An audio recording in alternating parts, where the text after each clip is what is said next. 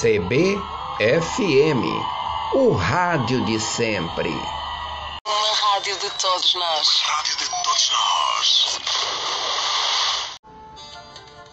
Vixe, seu menino, é o cordel fifó.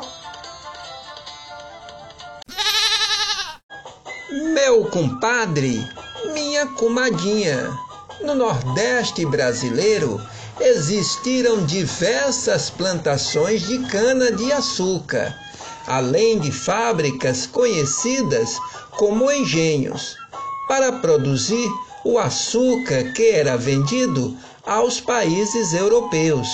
Portugal usava a mão de obra escrava, trazida forçada da África.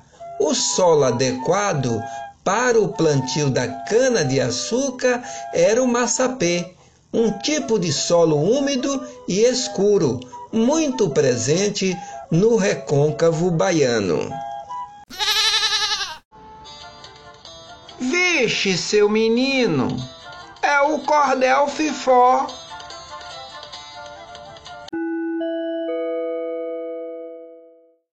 Vai começar cada hora.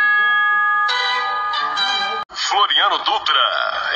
Olá, amigos. Os quilombos na era colonial e imperial foram espaços construídos pelos escravos negros, africanos e afrodescendentes, fugidos da escravização em busca de viver em liberdade. Os terrenos de quilombos eram adquiridos através de doação, herança, compra ou até mesmo de abandono no caso de antigas fazendas. Grande parte das comunidades quilombolas no Brasil ainda hoje não possuem a regularização fundiária de seus territórios, o título de suas terras. Tal fator tem dificultado e muitas vezes gerado conflitos ao tentarem garantir o controle de acesso de visitantes e turistas em seus territórios. No Brasil, o racismo é um tabu. Muitos brasileiros gostam da ideia de que não somos um país racista. Infelizmente, os dados evidenciam uma realidade muito mais desagradável. Fato número 1. Um, o racismo contra pessoas negras no Brasil está profundamente enraizado no modo como a nossa sociedade funciona. Isso já foi tão bem estabelecido e naturalizado por aqui que muitos podem ter dificuldade de enxergá-lo, o racial que existe aqui. Fato número 2. O racismo parte do princípio de que um grupo racial é inferior a outro, mas suas consequências vão muito além disso.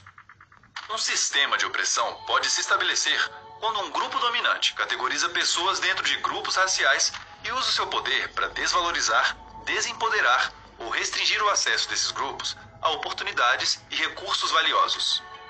As ideias racistas compartilharem delas. Fato número 3. Apesar da origem do racismo contra negros no Brasil ser mais antiga, a sua presença é bem atual. Ele é uma consequência de ideias sobre inferioridade de negros em relação a brancos que se fortaleceram durante os períodos de colonização e escravização, as quais se difundiram desde então e continuam se difundindo. O Brasil tão gritantes. Fato número 4. O racismo se manifesta de várias formas em uma sociedade, tais como na cultura, nas instituições e nas pessoas. O racismo cultural se refere a todas as formas pelas quais o racismo é estimulado e mantido em uma cultura. Isso envolve todos os valores, os símbolos, os Fato número 5. O racismo prejudica e mata a população negra. Pelo modo como são discriminados rotineiramente, negros possuem uma maior probabilidade de ter o seu bem-estar reduzido, exibir sintomas depressivos e terem menor acesso a um tratamento médico de qualidade do que brancos. 75% das vítimas de assassinatos no Brasil são negras. Essas pessoas têm 2,7 mais chances de serem assassinadas do que brancos, e esse padrão veio aumentando nos últimos anos. Farinha no saco. Você aí, vem comigo. Você sabia que Feira de Santana foi um polo comercial de escravos? Pois é. A partir de 1850, quando ficou proibido trazer pessoas escravizadas da África, os comerciantes brasileiros chegavam a regiões onde se exigia pouca mão de obra de escravos.